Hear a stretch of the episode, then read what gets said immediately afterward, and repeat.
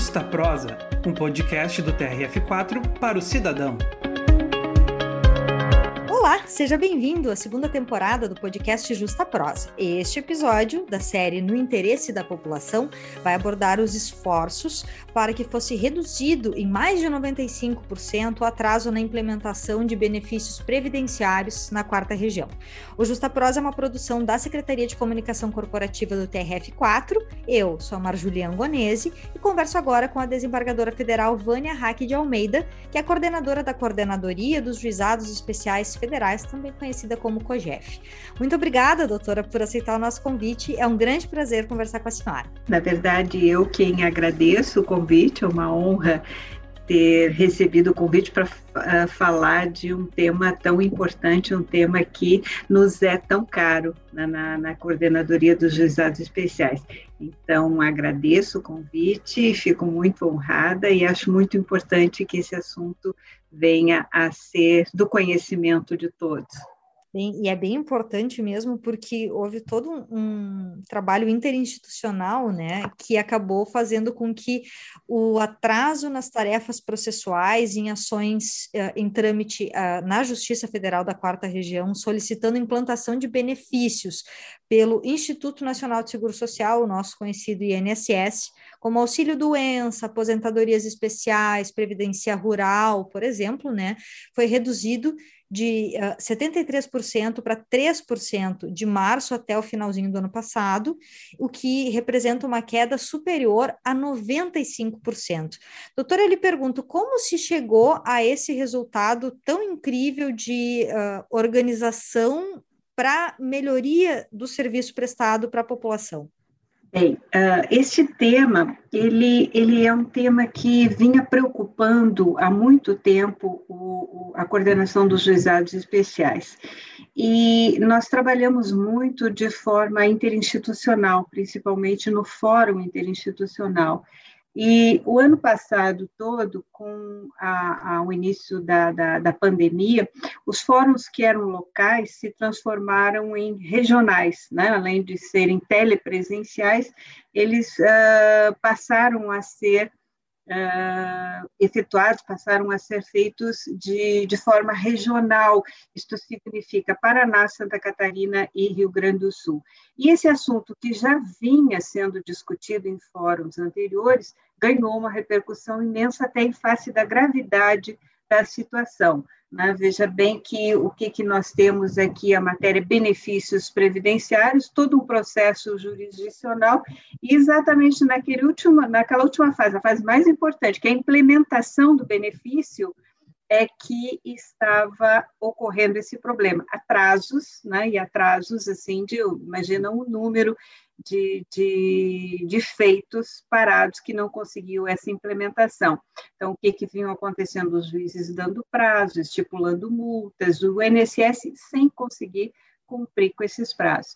Então, voltando né, ao início, e até tu mencionou muito bem no, no, início da nossa conversa, um trabalho interinstitucional. Isso eu acho fundamental, por isso eu comecei falando do fórum, porque envolveu né, vários atores. Né, no tribunal, a corregedoria, os centros de inteligência, e teve origem no Centro de Inteligência no Paraná, detectação deste problema, uh, a, a COGEF, claro, sem dúvida, e o, próprio INSS, muito preocupado com a questão, as OABs, na né, representação dos advogados, tanto no Paraná, quanto Santa Catarina, quanto no Rio Grande do Sul, e um, o INSS, como eu disse, muito preocupado com esta questão. Eu fico com medo de esquecer de alguém, mas se por acaso eu me der conta que esqueci, eu tento, eu tento corrigir.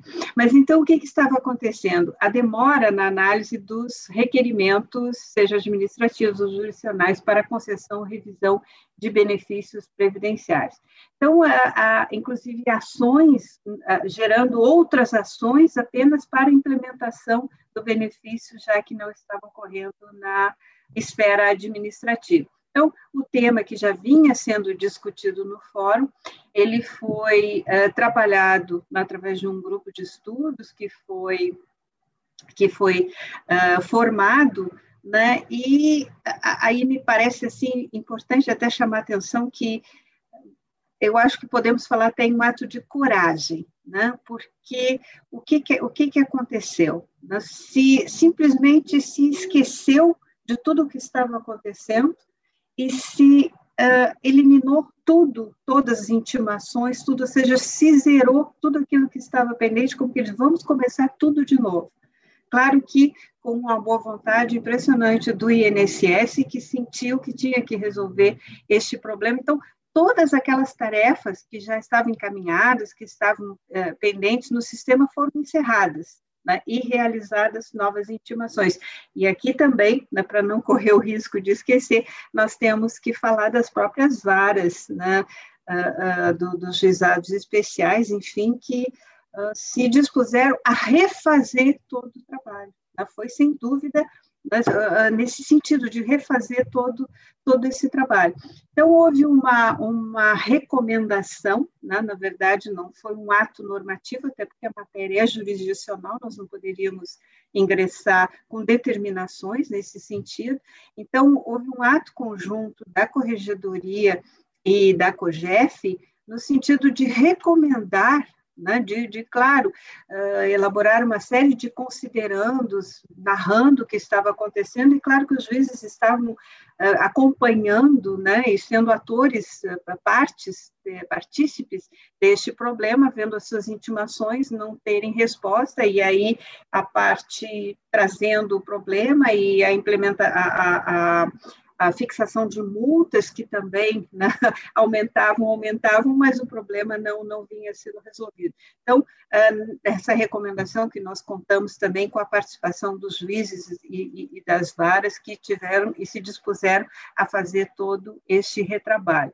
Então, a partir daí, ou seja, o encerramento de todas as tarefas que estavam pendentes no sistema, decorrentes daquelas intimações realizadas né, para instrução, a implantação dos benefícios, com vistas, então, a renovar todos esses atos processuais. Então, houve todo o reencaminhamento, novas intimações, zerou-se o estoque, e o INSS começou a trabalhar uh, nesse sentido.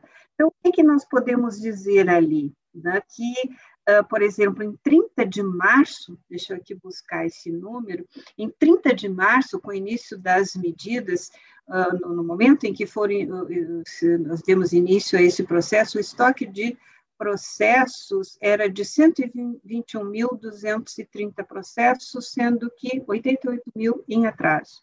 Em 31 de outubro, havia 20.132 processos pendentes, e desses, apenas 753 com atraso.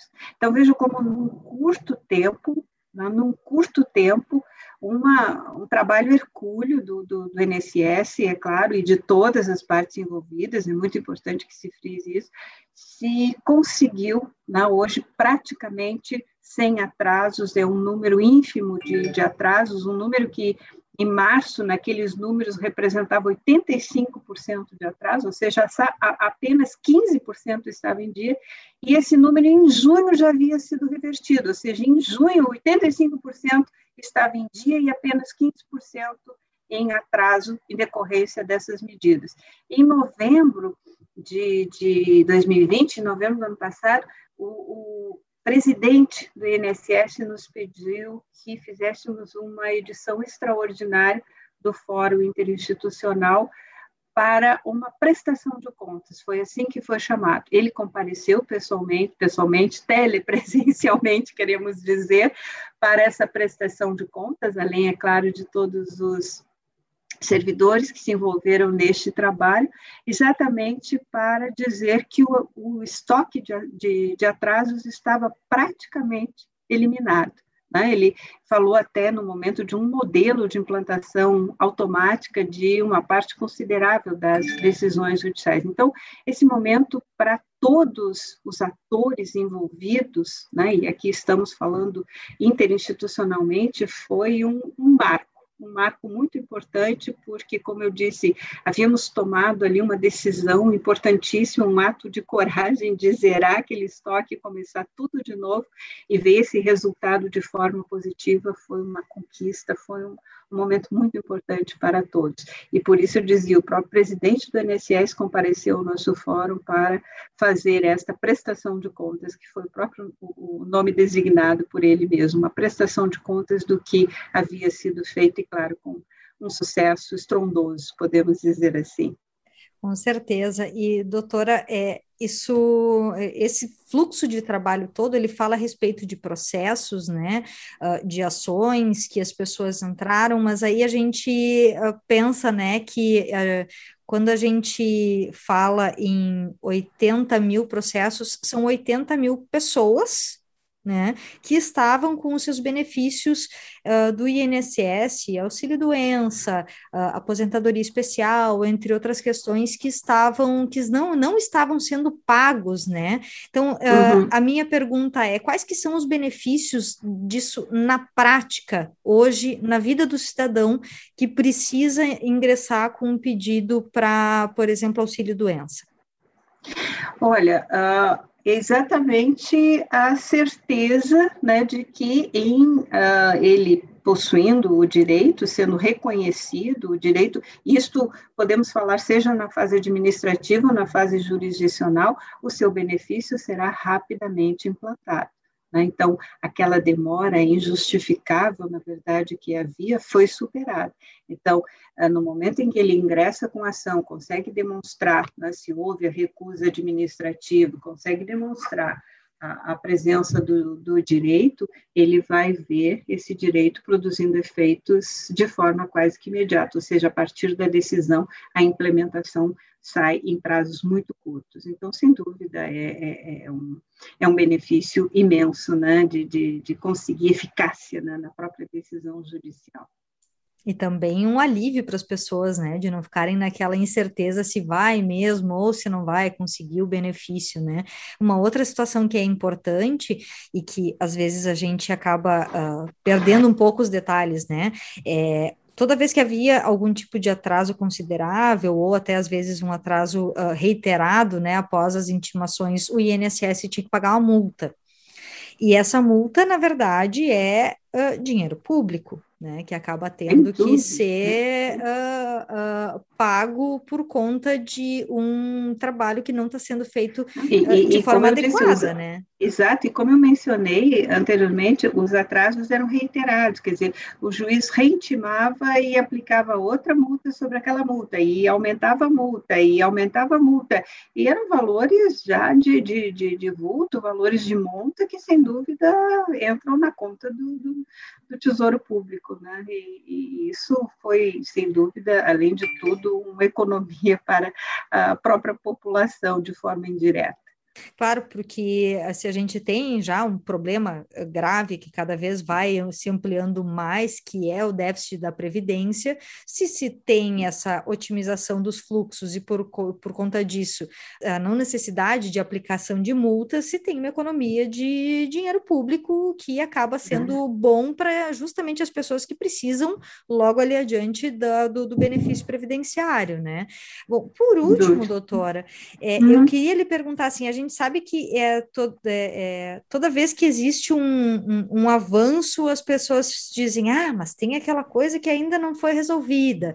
Uh, a senhora que lida bastante com, esse, com essa temática, e inclusive junto com os outros órgãos que são envolvidos nesse, na, no tema da Previdência, quais são os próximos avanços que a senhora uh, enxerga como necessários ainda para melhoria da concessão de benefícios para a população, já que o atraso é uma situação que, pelo menos nesse momento, já não existe mais, né? Uh, mas uhum. ainda o que, que precisa ser melhorado? Bem, me parece que algumas questões uh, ainda uh, precisam de, de ajuste, até para que se mantenha né, um modelo ideal. O próprio INSS vem falando de um modelo de implantação automática de uma parte, de uma, de, de, em, em grande parte das decisões judiciais. Né? Então, nós temos esse, me parece, um aspecto importante. Uh, uh, dimensionar também uma questão que nós conseguimos resolver no âmbito do Fórum Interinstitucional, que foi o pagamento de precatórios de RPVs, né, direto na conta do beneficiário. Foi um trabalho feito a partir de um grupo de estudos nomeado, que envolveu também a Caixa Econômica Federal, o Banco do, do Brasil. Então, através de TEDs, o benefício entra diretamente na conta do beneficiário. E, e, e olhe que isso, né, em um período de pandemia, evitando filas em banco, evitando que a parte tenha que se deslocar, foi também me parece um, um, trabalho muito importante, alguma coisa que se tenta fazer com que permaneça, né, mesmo após esse esse período difícil que estamos vivendo. Nós temos ah, problemas sérios também, em face da pandemia, principalmente com as perícias médicas. Né? Então, o INSS vem tentando implementar o que ele chama de telemedicina. Né? Nós temos muitas resistências a essas perícias telepresenciais, mas a própria Justiça vem trabalhando já com esse tipo. Quando, claro, não, não, não significa que isto substitua a perícia presencial. Mas naquelas situações né, em que o próprio processo, o próprio acervo do INSS permite ao perito, a partir da documentação já existente, né, formar algumas convicções, enfim, uh, elaborar um, um, um diagnóstico, uma conclusão, ou seja, quando ele diz aqui não é preciso uma perícia presencial, tem se aproveitado esses aspectos também para para que, porque o estoque de perícias está realmente muito grande, face da dificuldade em se ter esta, uh, esse trabalho técnico de, de forma pre presencial. Então, podemos falar também da, da automação, inteligência artificial, que começam a ser utilizadas, e, para concluir, eu chamo a atenção, mais uma vez, para o trabalho interinstitucional né? ou seja, grupos, eh, vários atores com objetivos comuns conseguem resultados exitosos, sem dúvida nenhuma. Isso me parece um aspecto muito importante também que deve ser ressaltado. E é interessante também que nesse período da pandemia, uh, com a possibilidade de realização de reuniões é, quase que instantaneamente, é tipo assim, vamos nos reunir agora, vamos nos reunir. E aí as pessoas de várias cidades, de vários estados, conseguem fazer uma chamada pelo Zoom, como é uma chamada que nós estamos fazendo neste momento para fazer essa gravação, e uhum. as coisas eh, parece que se agilizam mais também, né? Uh, acho que é o tipo de coisa que também deve continuar acontecendo, no, mesmo depois que a gente passar por todo esse sufoco, esse problema eh, relacionado à questão da pandemia, e eu tenho só a parabenizar o esforço da senhora e de todos os outros agentes envolvidos nessa situação que, ao fim e ao cabo, não só resolve um problema de fluxo, né, mas um problema da vida das pessoas, e não são poucas as pessoas, né, vocês conseguiram fazer um trabalho hercúleo para resolver problemas das vidas de dezenas de milhares de pessoas. E, e, se tu me permite interromper um pouquinho, só para mais uma observação que eu esqueci esqueci de mencionar também que nós tivemos também um, um trabalho que eh, envolveu também o, o, sistema de conciliação, que foi em relação ao auxílio emergencial. Também né, em, em, implantamos, junto com a Corregedoria, a conciliação, com a GEF, um fluxo de, de, é, de, de, andamento destas ações que também deu muito certo. Em seguida, o estoque foi bastante reduzido e as questões resolvidas de uma forma muito célere. Então, também me, per, me perdoa a interrupção, mas achei importante mencionar também esse, esse aspecto que foi abordado.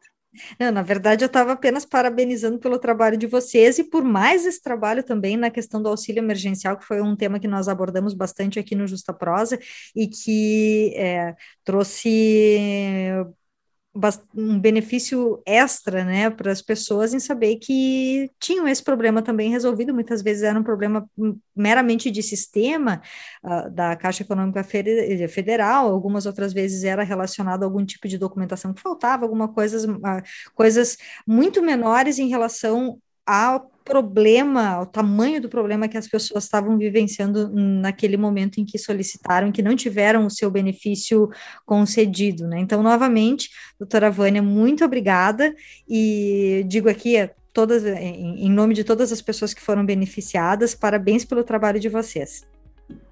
Eu que agradeço a oportunidade de poder trazer esse relato e, e, e da, de, é, do meu lado também agradeço a todos os envolvidos em todas estas tarefas que conseguimos realizar e que ainda estamos realizando, sem dúvida, tem muita coisa pela frente. Muito obrigada, Margeria.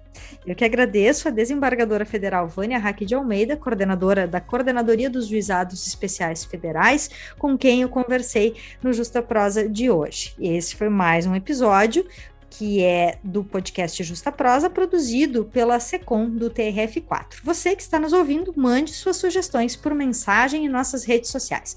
Na coordenação, Leonardo Schneider, apresentação e edição de mim, Marjulian Angonese, logomarca e publicação Alberto Bigatti, locução da vinheta Maurício Calduro, pesquisa de trilha Karen Friedrich, redes sociais com Angela Gil, edição de imagens Silvio Cirângelo, apoio Manuela Ribeiro e Evelyn de Almeida. Muito obrigada pela sua audiência e nos ouvimos no próximo episódio.